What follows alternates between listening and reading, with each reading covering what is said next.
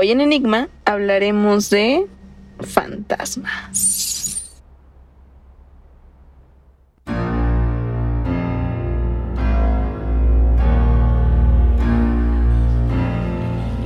Enigma,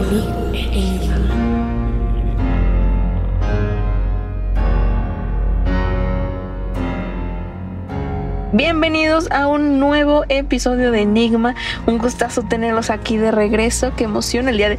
Y con este temazo que la verdad a mí, Jones, me encanta, es mi favorito y nunca voy a dejar de hablar de fantasmas. ¿Ustedes cómo están y qué opinan de este tema de hoy? Empezamos por Ginsburg. Muy emocionada, Jones. Ya sabes que cualquier cosa de fantasmas, aquí estamos, presentes. Creo que todas las temporadas de Enigma hemos por lo menos hablado en un capítulo o en dos de fantasmas y siempre menciono mi casa. Entonces, yo estoy muy feliz. Fantasmas in the House, que próximamente hablaremos acerca de todas las historias acerca de la casa de Ginsburg. Estoy sumamente interesada por conocer más, así que ve anotando todo lo que nos tengas que contar Ginsburg. Y ahora el foráneo, ¿cómo estás? Un, ¿Qué onda? milagrazo. Yo lo sé, es que dije, van a hablar de fantasmas, tengo que estar ahí, o sea, también hay muchas historias relacionadas, entonces me gusta este tema, ¿sabes? Oye, pero tengo una duda duda. Este, y si los fantasmas se sienten ofendidos, hoy serán fantasmas, fantasmes, no sé cómo llamarlo, ¿sabes? Este, estos fantasmas de esta generación creo que necesitan respeto. Creo que eh, pues esperemos que eh, los fantasmas de esta generación pues todavía no lleguen. esperemos. Creo que debemos estar hablando un poquito más de los de generaciones anteriores que también con muchísimo respeto, eso sí, siempre con mucho amor, cariño hacia ellos, porque pues no son malos, no son malos. Hay que quitarnos ese estigma de los pobres fantasmas. Pues, Solamente nos jalan las patas de la noche, pero no, no todos, no todos, ¿no?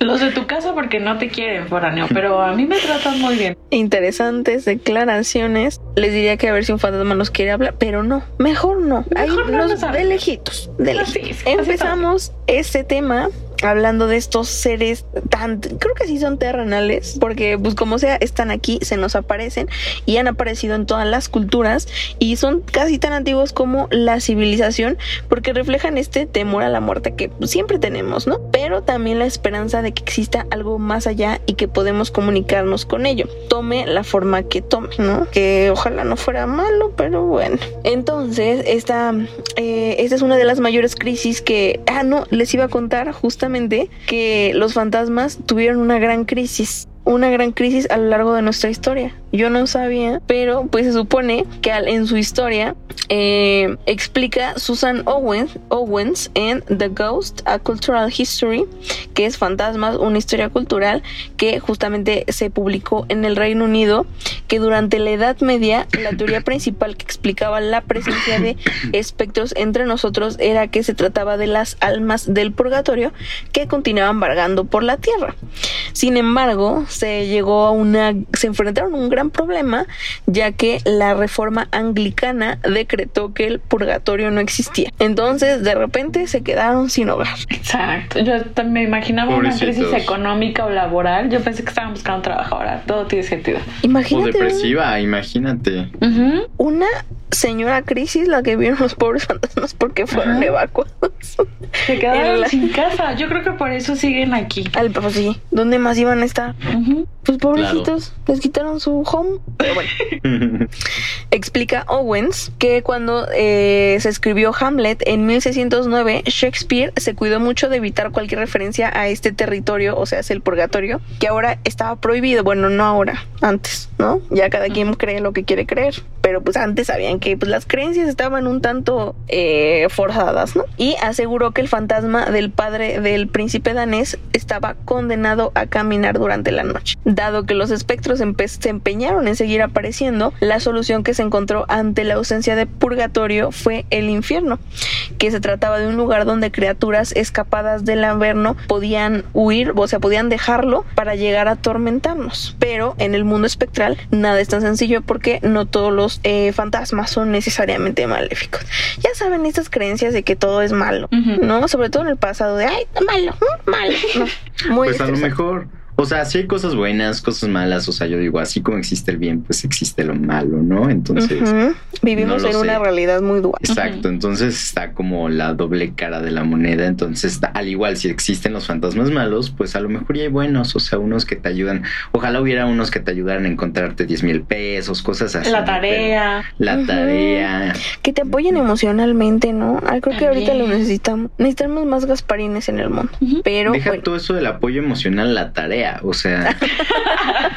ya sabemos a dónde van las ideas de, del foráneo. Sí, ya, que alguien le eche la mano al foráneo, ¿no? Por favor. Pero, y más si sobrenatural, porque está, está cañón ya pasar de semestre en estos tiempos. Pues les cuento que aunque estos seres son universales, es cierto que el Reino Unido ha tenido siempre una, una tierra especialmente fértil para todos estos fantasmas, ya que muchos de los relatos de fantasmas más conocidos fueron escritos por autores británicos sobre todo a partir de la segunda mitad del siglo XVIII, cuando parecía que era imposible que los espectros resistiesen la ofensa ofensiva científica de la revolución industrial.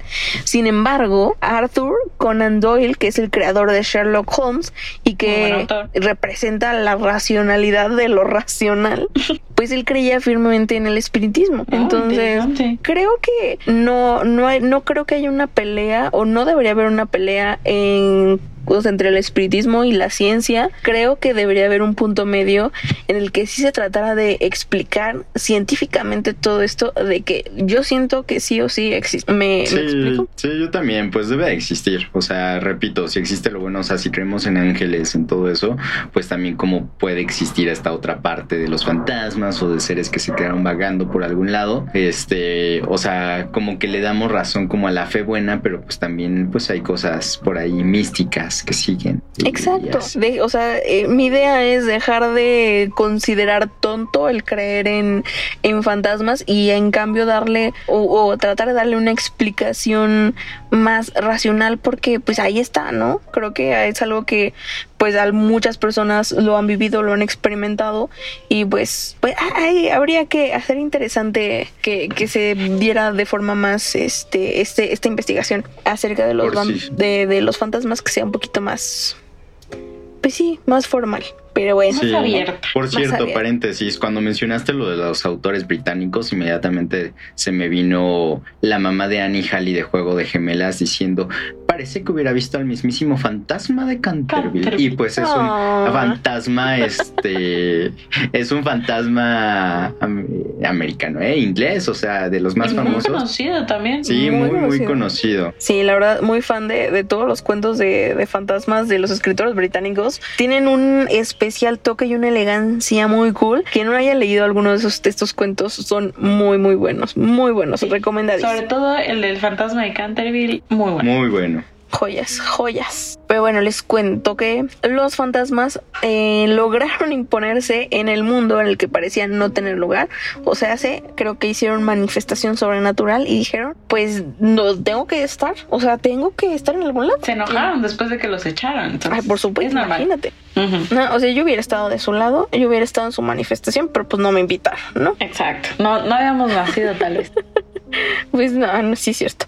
Pero bueno, ni siquiera se les resistió la fotografía, ya que la imagen más famosa de un fantasma es la dama marrón de Rainham Hall, que fue tomada en 1936 y pues hay gente por ahí que defiende su completa autenticidad. Ahí sí, qué, qué cosas, ¿no? Yo, yo, yo siempre elijo creer, siempre elijo creer. Y también en la película Poltergeist eh, salen de la televisión estos seres y aunque la, aunque la explicación última de su presencia es que alguien tuvo la idea de construir una urbanización sobre un antiguo cementerio es que también nosotros me caigo mal, me caigo mal como especie, porque siempre hemos de hacer cosas que no debemos o de pues elegimos los peores lugares para andar construyendo. O sea, y luego los mexicanos, por ejemplo, construyen una ciudad, la ciudad principal sobre un lago. O sea, y también no tengo ninguna prueba, pero tampoco dudas que todas las primarias mexicanas están construidas sobre un cementerio. Una investigación que nosotros hemos hecho a fondo, porque nosotros hemos ido a varias escuelas también. Es correcto. Aquí que me diga un alguien, que me diga alguien que no haya ido a una escuela que según dicen está construida sobre un cementerio. No, amiga, no es según. Sí, pasó. Estamos 100% seguros en este programa. No tenemos pruebas, pero tampoco dudas. Exacto. Ahora vamos a una pregunta muy buena, que es ¿a dónde, a quiénes y por qué se aparecen los fantasmas? Eh, en un libro que escribió eh, Roger Clark, un investigador eh, británico, que se llama, bueno, no se llama el investigador británico, bueno, ya, el libro se llama A Natural History, no, A Natural History of Ghosts, 500 Years of Hunting for Proof. Ah, ya vieron mi inglés. bilingües, aquí bilingües. en este intenta trazar una historia de, de la parapsicología durante el último medio milenio con el objetivo principal de averiguar qué es eso que nos hace ver fantasmas. En especial porque en su país natal un tercio de sus habitantes afirman seguir creyendo en estos visitantes del más allá y si me hubieran preguntado a mí yo estaría ahí, claro que sí. Y 30% de los habitantes de Gales, Yorkshire, Yorkshire y otras zonas de la isla británica afirman haber tenido algún encuentro paranormal. Entonces él dijo, mm, me da curiosidad este tema, ¿por qué no? Lo voy a buscar. Lo investigamos, hacemos un libro y de paso ganamos dinero. Exacto, ese es eh, mente de tiburón, mente de tiburón. Que ya por cierto voy a estar juntando dinero para comprarlo porque suena interesante. A ver si lo meto ahí. Entre Suerte con ¿Qué? Muchas gracias, muchas gracias. Entre la población católica, las experiencias fantasmales son mucho más frecuentes que entre las de, que entre la comunidad protestante. Periodistas de publicaciones británicas como The Observer o Sunday Times, em, en estas publicaciones Clark afirma haberse criado en, en lugares considerados como casas encantadas y haber estudiado el tema a fondo desde su adolescencia cuando comenzó a escribir relatos paranormales en las páginas de las recopilaciones de Robert Eichmann, The Fontana Book of Great Ghost Stories. Aunque él mismo nunca haya sido testigo de este tipo de apariciones, que pues, también es mi caso y la verdad espero que siga siendo así, ¿no? es más. El autor también es el miembro más joven en formar parte de la Ghost Society. ¿Por qué no me han invitado? Yo no sabíamos que existía, pero ahorita mismo nos anotamos. Ay, sí. Ojalá que no me pidan dinero, porque, ay, ¿por qué piden dinero para todo? porque estamos pobres, o sea, estamos, estudiando. Exacto asegura que por primera vez en la historia, después de tantos años de empeño por explicarlo en apariencia inexplicable, eh, se encuentra cada vez más cerca de encontrar la explicación final a este tipo de acontecimientos, gracias, entre otras cosas, a los avances de la neurociencia. Y es aquí cuando se le empieza a dar una explicación un tanto más científica y aterrizada, y Chance pues trata, o sea, como que deja a un lado la explicación sobrenatural. Gran, gran... O sea, rápido, rápido. O sea, la neurociencia trata explicar los fantasmas y todo eso, pero todavía no descubre los problemas de Jones. O sea, no entiendo esta lógica. Ay, muchas gracias. Qué mala onda. Trae algo en tu contra el foráneo, yo digo Jones. Muchas gracias, pero me interesa más que se resuelvan los problemas de los fantasmas y luego, luego ya yo. Luego es que es el bullying guardado de cuatro capítulos, ¿sabes? Entonces hay que sacarlo de alguna forma. Y, se, ha aguantado, ¿eh? Se aguantó un buen rato para, para la primera pedrada, pero... y eso que no lleva mucho dentro del programa, recordemos. Sí, aparte les recuerdo, yo soy la productora, pero pues aquí... Ajá, bien confianzudo el foráneo. Cuando quieran, yo agarro confianza a los 10 minutos, entonces... Muy cierto, yo tengo pruebas fehacientes. Está bien, está bien. Pero bueno, gran parte de las historias relatadas por Clark sugieren precisamente el carácter meramente cultural y contextual de las apariciones. Por ejemplo, señala que sus compatriotas ingleses ven mucho más fantasmas que los franceses. Y no porque los espectros sean oriundos del país británico, sino porque los franceses apenas si creen ellos, en ellos. Algo que también se traslada a las distintas ramificaciones de la iglesia cristiana, ya que entre la población católica las experiencias fantasmales son mucho más frecuentes que entre la protestante, ya que los primeros consideran que pueden ser ánimas escapadas del purgatorio, algo que no coincide con la perspectiva perspectiva protestante. Interesante. ¿Será que los católicos somos más asustadizos? Porque yo soy católica. Eh, creo que puede, sí, creo que, o sea, tomando en cuenta esto y confiando en las investigaciones de este joven Clark, creo que sí podría haber una relación entre nuestras creencias. O sea, si crees en fantasmas, eres más proclive a verlos, a que si no crees y pues lo, los puedas ver, ¿no? Pues no sé si a verlos o asociar cosas, ¿sabes? O sea, por ejemplo, cuando ves una sombra y que la asocias, a lo mejor si crees en fantasmas y que dices si existen, a lo mejor y la asocias inmediatamente a un fantasma, pero si no crees, buscas una explicación lógica y que a lo mejor si encuentras o a lo mejor y no. Exacto, creo que esa también es la gran diferencia entre los que creen y no creen, ¿no? Como que tratas de buscar opciones, pero pues también del lado de, las personas como yo que queremos ver, o sea, o, tratar de identificar científicamente el porqué de esto, pues aunque creamos, creo que sí eh, tratamos de ver lo racional primero para tratar de ver esta como visión científica, ¿me explico? Como yo creyendo... A las posibilidades. es como yo creyendo que mi ex va a regresar, pero pues ahí sigo creyendo. y ya hemos dicho muchas veces que no va a regresar. Sigo pero creyendo. Como él cree, eh, como él cree, empieza a haber señales donde no las que Su ex va a regresar. Sí, es triste. En realidad, si lo ven en persona, es triste. Yo sé que ese meme era para mí, ¿saben? Ese indirecto era para mí. Puede ser un poquito. Puede ser. Pero vámonos ya eh, a que en los últimos años, en los últimos años, se han realizado determinados experimentos que intentan averiguar en qué condiciones estamos más predispuestos a visualizar figuras que parecieran ser de otro mundo y tal como recoge Clark en su obra, señalan eh, algunas direcciones muy claras, ya que cuando nuestra percepción está alterada, como cuando somos víctimas de infrasonidos, o sea, sonidos que están por debajo de lo que podemos percibir, eh, como demuestra en un estudio realizado por la propia NASA, o de algunas drogas alucinógenas. Aquí se dice que sabemos que estamos más inclinados a ver un fantasma cuando estamos dormitando en la cama, cuando acaba de morir algún familiar cercano, cuando tenemos alguna clase de daño cerebral o cuando se toma sustancias que interfieren con nuestros niveles de dopamina. Esto lo señaló el autor en las páginas de el medio en el que es colaborador, ¿no? Pues ahí también creo que hay, algunos puntos en común de algunas eh, pues, supuestas apariciones que, pueden tener algo. ¿Qué dice? Tiene sentido, o sea, eh, aparecen cuando estás más sensible. Vibrando bajo. Y cuando, ejemplo, cuando muere alguien, lo único que quieres ver es esa persona en particular. Exacto, pero también siento que en estas ocasiones también eh, es cuando tal vez en lugar de imaginar, como que somos un poquito más sensibles y podemos ver esas cosas que digamos en lo normal, natural, no veríamos. Exacto, totalmente de acuerdo. Está, muy interesante esto. Pero bueno, eh, eh, es la zona temporoparietal del cerebro la que genera la sensación de que tenemos a alguien al lado.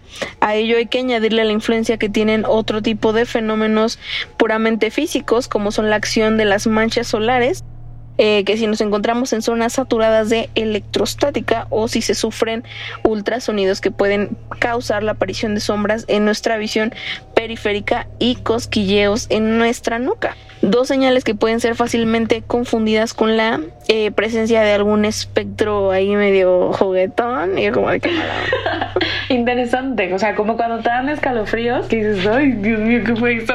Exacto. A mí me pasa muy seguido, ¿eh? Es la, Ahí vendría siendo la zona temporoparietal del cerebro. ¿eh? O un fantasma muy juguetón, como dice Joe. Exacto. Ok. Una balanza. Sin comentarios.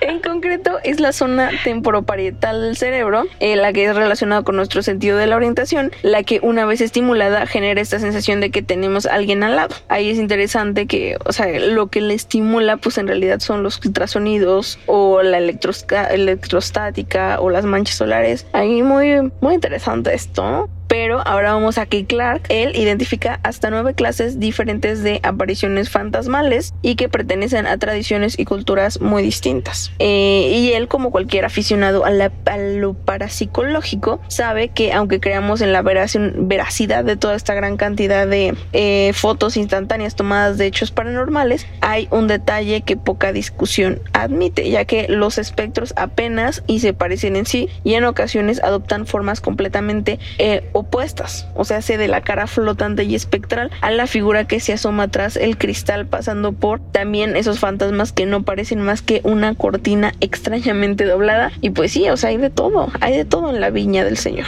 Sí, sí. Claro, yo sé que ese montón de ropa sucia en mi cuarto, yo sé que es un fantasma, ¿saben? Sí, sí. ¿Saben de qué me acordé? No sé si han visto esta película que se llama. Vale. Ay, ¿cómo se llama?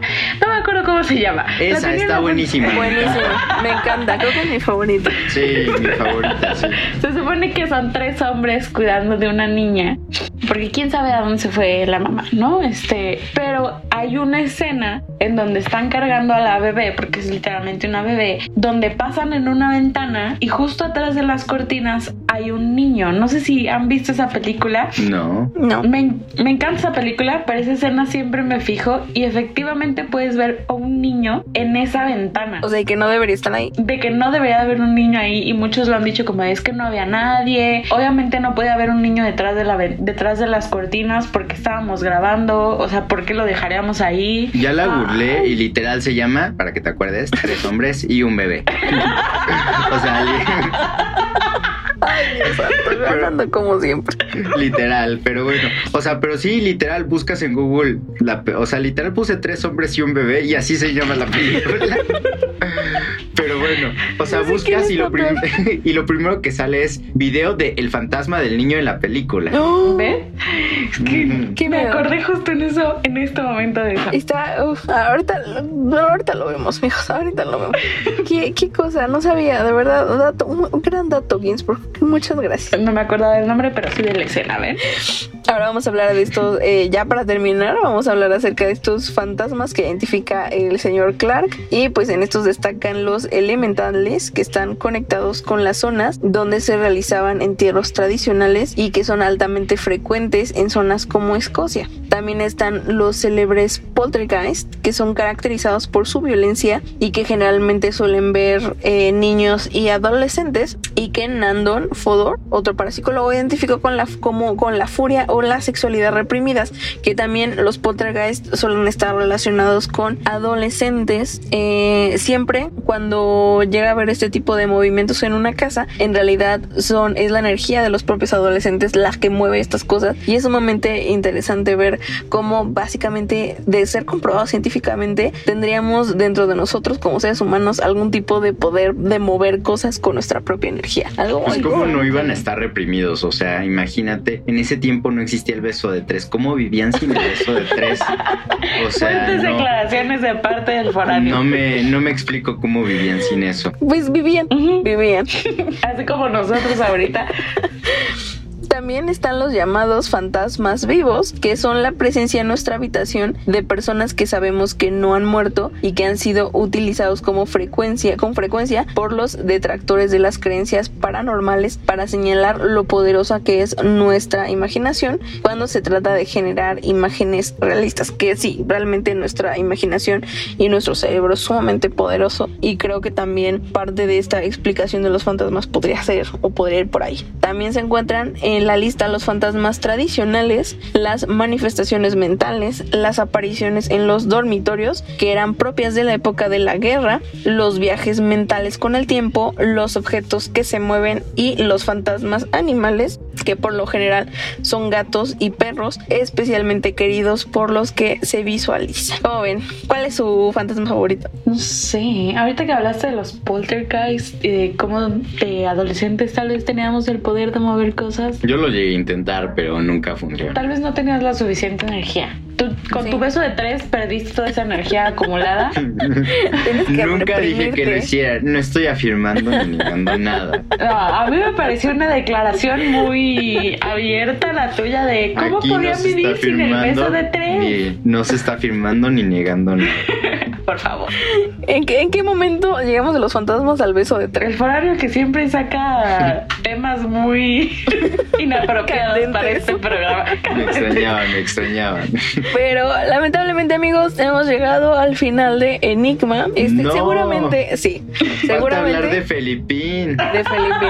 Creo que Felipín tendrá que esperar al siguiente episodio Ah, que hagamos acerca de fantasmas, porque este sin duda es uno de los temas favoritos de todos y que ojalá tuviéramos mucho más respuestas. Esperemos les haya encantado tanto como a mí, que no paro de hablar de esto, pero eh, antes de despedirnos les recuerdo que nos pueden seguir en todas nuestras redes sociales como arroba enigmase, o sea, en Facebook y en Instagram. Y pues ya, ¿qué más les puedo decir? Nos despedimos y esperemos nos escuchen la próxima semana. Adiós. Hasta luego. Bye.